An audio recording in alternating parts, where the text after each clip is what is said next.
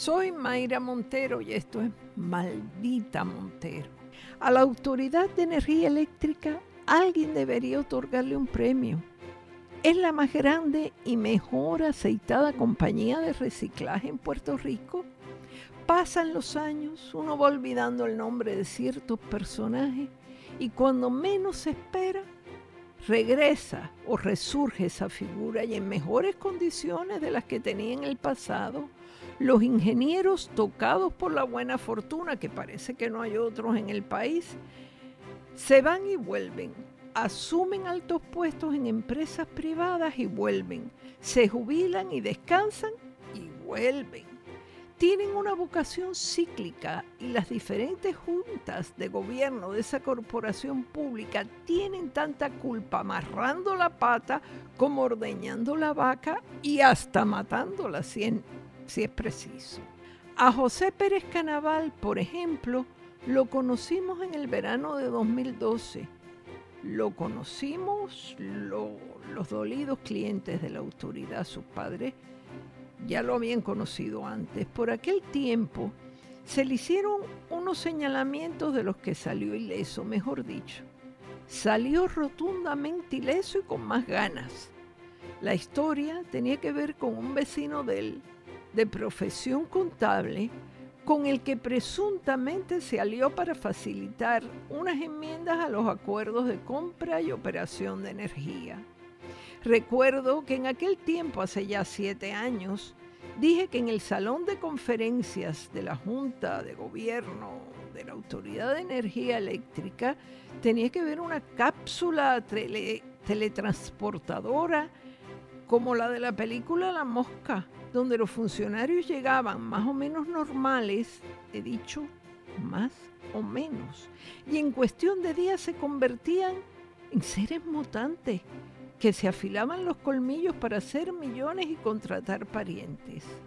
A estas alturas, después de haber entrado en conocimiento de tantas trampas, tanto petróleo malo que nos vendieron por bueno, tantos bonos de productividad que se obsequiaban entre ellos mismos y funcionarios que en el reciclaje que mencioné al principio regresaban cobrando pensión y sueldo o sueldo y pensión lo cierto es que la Autoridad de Energía Eléctrica debe ser declarada nido histórico de corrupción, estrella de la noche, cueva de Alibaba y cliente honorario del Camarón, que es el restaurante que está enfrente y donde deben haberse celebrado los cónclaves de no pocos chanchullos.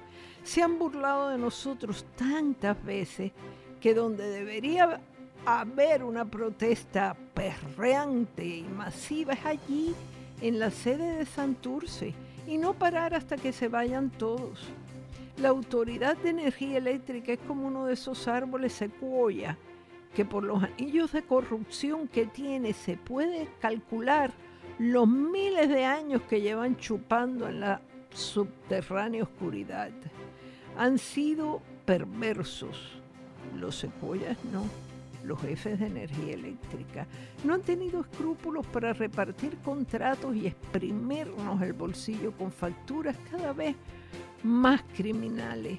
Y esta es la hora en que la gobernadora, la Junta de Control Fiscal y sobre todo la jueza Laura Taylor Swain, todo el que tenga un poquitito de poder, se abra paso a destajo en esas oficinas para limpiar y tumbar contratos y amarrar los cortos. Un piquete de síndicos que llegue y fije responsabilidades. En energía eléctrica sí se puede hacer una auditoría. En ese lugar estamos a tiempo y hay muchos, muchos delitos que no han prescrito. En energía eléctrica, el tajo al país puede haber sido el más grande en la historia del fraude un desfalco estremecedor donde participaron capas y capas de funcionarios. No les digo que es como una secuoya. Allí es donde debe entrar el FBI y sacarle hasta el alma a la computadora. Vélenlo. Tiene que hacerse la luz. Hasta la próxima semana.